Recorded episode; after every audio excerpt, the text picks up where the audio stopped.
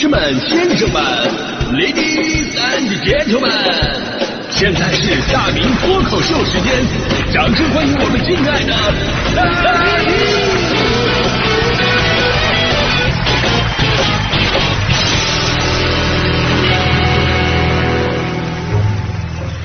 好，欢迎各位来到今天的大明脱口秀，我是大明啊。说到这个旅行当中的那些意外事件呢，我不得不佩服我的搭档大迪同学。呃，了解大迪朋友的都知道啊，他是一个特别喜欢去医院的人啊，有事没事去那儿逛一逛，看看最近又上了哪些新药，然后呢，跟各个科室主任们聊聊天解解闷儿。他可以说是把医保用到了极致了，真的是。当然了，这事儿大家伙都知道了，包括大迪今年年初跨年都是在医院跨的嘛。哎，我就说这么一个事儿吧，你能体会大迪有多热爱医院了。就我们家养那小狗胖胖，今年呢都已经六岁了。六年当中，这辈子唯一一次去医院就是大迪带过去 的，真的给胖胖幼小的心灵蒙上了一层巨大的阴影。那一次呢，我是放年假，我出去玩了，我让大迪帮我养两天。据说呢，有一天大迪发现这小狗呢有点咳嗽，然后呢，大迪开始特别开心啊，特别开心啊。作为一个医院达人，这辈子还没有去过宠物医院，正好借机会去逛一逛啊。然后呢，就带着我的胖胖去了趟宠物医院。当时大夫啊，左看右看，上看下看，表情非常严肃的说了两个字：“没事儿。”大迪心想：这不行啊，挂号费都已经花了，没事不就白看了吗？我说大夫，您再仔细看看，争取看出点事儿来。实在不行，你你实实在不行，大夫您您再您再帮我看看，我最近胸口老疼。所以啊，你要说这个旅行当中遇到的那些意外事件，别人我不敢说，大迪肯定就是去当地的医院，那都跟逛景点似的。你就说上次他去那个泰国普吉岛，去的时候人好好的，回来的时候这家伙脸上缠的都是纱布啊，还拄个拐。我就问你什么情况啊？我还当时我看你朋友圈在那晒那个普吉岛骑大摩托车呢。大弟说嗯是啊，然后不是摔车了吗？然后我就逛了逛普吉岛的医院呢。我说在泰国医院你也能找得到啊？大弟说了我我当时也担心呢，我我英文不好，但是不知道为什么闻着味儿我就找到了。这就是天赋吧。所以在这里呢，咱们借着大迪这个事儿，温馨提示一下朋友们啊，在外面玩的话呢，一定得注意安全。有些危险项目，咱们看看就好了。一旦真的弄伤自己吧，尤其是在国外交流不方便，咱们还没有大迪闻味识医院的能力，对吧？所以真的是挺耽误事儿的啊。当然了，这只是一种情况啊。出门在外啊，总是会有各种各样的不确定性。老话怎么讲呢？人的一生当中，至少要有两次冲动，一次为奋不顾身的爱情。一次为说走就走的旅行，这两句话被无数人顶礼膜拜，成为了自己前进的动力。但是你也别着急，这句话呢，其实只说了一半。后半句是这么说的：人的一生还至少要有两次后悔，一次为奋不顾身的爱情而意外怀孕，一次为说走就走的旅行而赶上疫情。这句话最近在三亚旅游的朋友们应该是深有感触。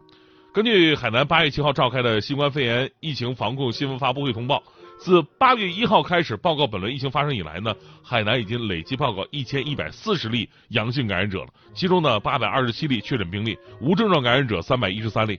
这其中呢，海南三亚的疫情发展是尤为严峻的啊，而作为度假胜地，三亚的游客可以说是首当其冲。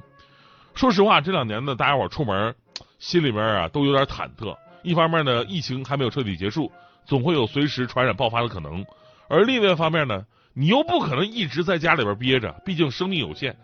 所以呢，大家伙千万不要怪那些出去旅游的，这人之常情。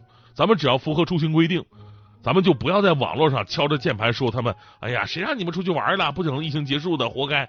咱们千万别做这种键盘侠。他有的时候吧，他真的就是寸，就就就是赶上了，你有什么办法？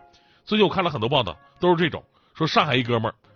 三月份辞职了，啊，裸辞还是，啊，这个说走就走，要到那个新疆去旅行。结果呢，刚要走，结果上海疫情被居家隔离了。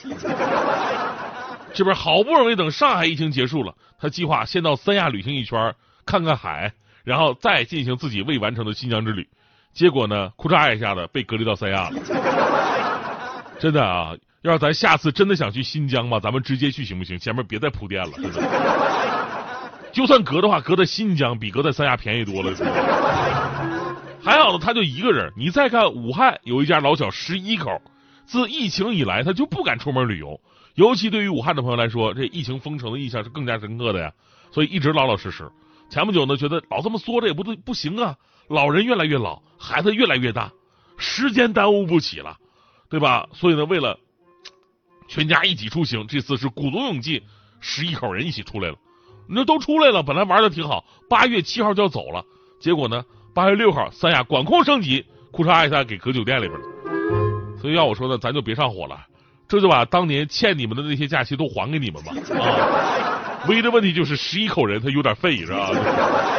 当然这还不是最费的，还有成都一家十三口人住的是三亚的文华东方，三亚的文华东方每间房每天晚上的房费是五千块钱。十三口人入住了五间房间，我估计也是，哎呀，长时间在家待着，好不容易出来一次，那就 住点好的吧。结果隔离这儿了。而目前市政府规定，滞留酒店的旅客呢，可以按照此前预定的半价收费续住，也就是说呢，每间房两千五。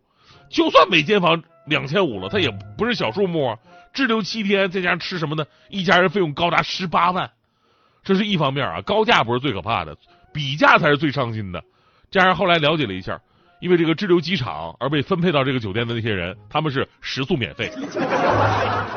所以你看看海伦海南的这轮疫情啊，防控任务真的是很重，不仅要面对病毒的传播，其实还要应对人们的这种焦虑的情绪。所以呢，解决游客的实际困难也是工作当中的重点。咱们希望那些滞留三亚的朋友们都放平心态，随遇而安。也许这次旅行的意义啊，就是告诉你，还是上班舒服。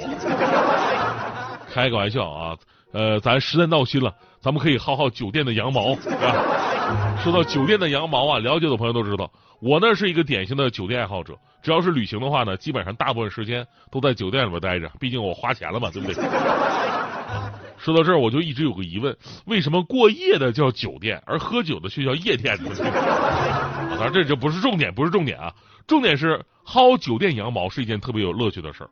你看我这么一个。放假一定要睡到中午的人，但凡只要出去住酒店的话，就一定八点起床。为什么？只为吃他们的自助餐，尤其是早餐。在你们看来，那是一顿早餐；对我来说，那是一天的饭。这种最基本的都不能称之为羊毛，都是咱们的合法权益。所以呢，我一顿我要两碗面条，两碗馄饨，一份炒面，一份炒饭，十根烤肠，六个煎蛋，八杯橙汁，再顺走俩苹果，一点都不过分吧？还有这个酒店的洗发水啊、沐浴露啊，这咱们千万不要浪费，对吧？呃，到酒店咱们把它收起来，收起来，然后晚上出去的时候呢，要求打扫一遍房间。一般服务员进来以后发现，哎呦，这洗发水、沐浴露没了，他会给你再补上一瓶。同样的办法，第二天早上可以如法炮制。呃，这样的话，你住一天的话，最多可以顺走三瓶洗发水跟沐浴露。呃，也不一定是最多，反正我脸皮也就也就厚到如此地步了吧。啊有比我更厚的话，可能可以完成更加的。嗯，雄伟的壮举啊！我跟你说，这样的生活当中，你不仅省钱，而且还可以凸显自己跟别人的不一样，对吧？别人的头发上都发散的是什么飘柔啊、海飞丝的味道，这多俗啊！大家伙千篇一律，咱的头发不一样，咱头发上都是儒家汉庭锦江之星的味道。那还有一个小妙招呢，就是免费升级房间。这个办法呢，其实很简单，就到了酒店呢，你说你房间有问题，不是有虫子，就是有味道。一般酒店呢，平时是住不满的，啊，这样的话呢，他们也懒得说单独为你收拾，他们就说不定给你免费的升级房间了。当然也不是所有都这样啊。有一次我说那个我那房间有烟味儿，结果呢，客房的人非常认真，说给我解决这个问题。过了一会儿来了一个阿姨，说给我出烟味儿，我还纳闷呢，说怎么出烟味儿啊？你还空手来的？只见大妈上去把所有的窗户都给打开了，然后打开以后非常认真跟我说，说一会儿就好。然后最后要说的是啊，现在这个酒店的设施啊都非常的齐全。如果你花钱了，只是睡了张床，那真的太贵了。所以啊，能免费的体验的那些东西一定要体验一体验。比方说什么健身中心呐、桑拿房啊，好几次说实话我都为了把钱挣回来，我差点在桑拿房里边蒸死，真的。但是有一次啊，真的是让我赶上了旅行当中的意外事件。就那天吧，我正在那个酒店的澡堂子里泡澡呢。现在有那种泡池的酒店并不多。啊，作为东北人，怎么能放过那种泡池呢？我那天我就打算在这个池子里边泡一天了。就在我刚进去的时候，发生一件特别可怕的事儿。我看到旁边有个小男孩被吸到那个排水口起不来了，啊，水已经淹没了孩子的脑袋。这个咱们以前在新闻里边说过。就这个时候吧，你再大的力气你也捞不上来他，那排水口的吸力特别的大，怎么办？当时孩子爸爸又不在身边，估计可能淋浴去了。我当时我看着孩子在挣扎，马上就要不行了，说时迟那时快，还是我当机立断，我立刻从池子里边站起来了。只见池子里边的水唰啦一下子下降到孩子胸口的位置，孩子得救了。然而做好事是不能留名的，我走了，我走了。孩子他爸出来问孩子怎么回事啊？刚才有人说你被那个排水管给吸住了。孩子说谁说的？我正泡好好的，一个叔叔进来了，往下一坐，然后我就什么都不知道了。